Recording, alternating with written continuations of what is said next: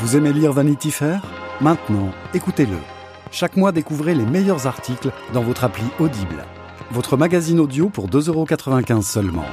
Téléchargez l'appli Audible.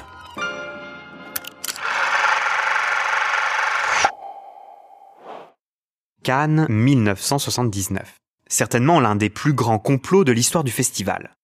Cette année-là, la compétition fait rage sur la croisette. Les grands noms du 7e art sont tous présentés en sélection officielle.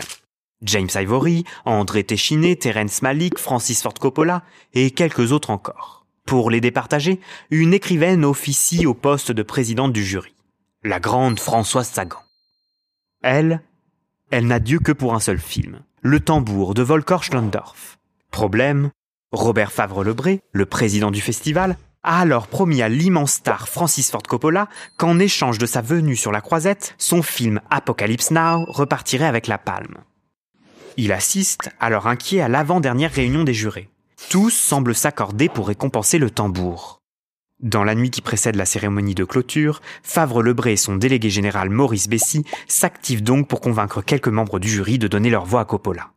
Le lendemain, au moment des votes, Apocalypse Now arrive ex aequo avec le tambour. Ils sortiront donc tous les deux grands gagnants.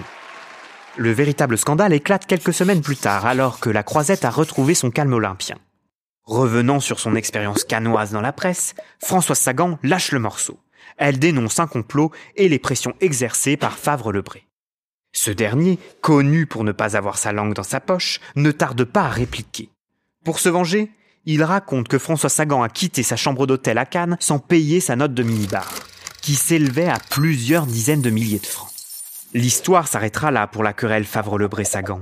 Mais après cette mésaventure, les écrivains ne seront plus autant les bienvenus pour diriger le jury. Seul William Styron, en 1983, aura encore ce privilège.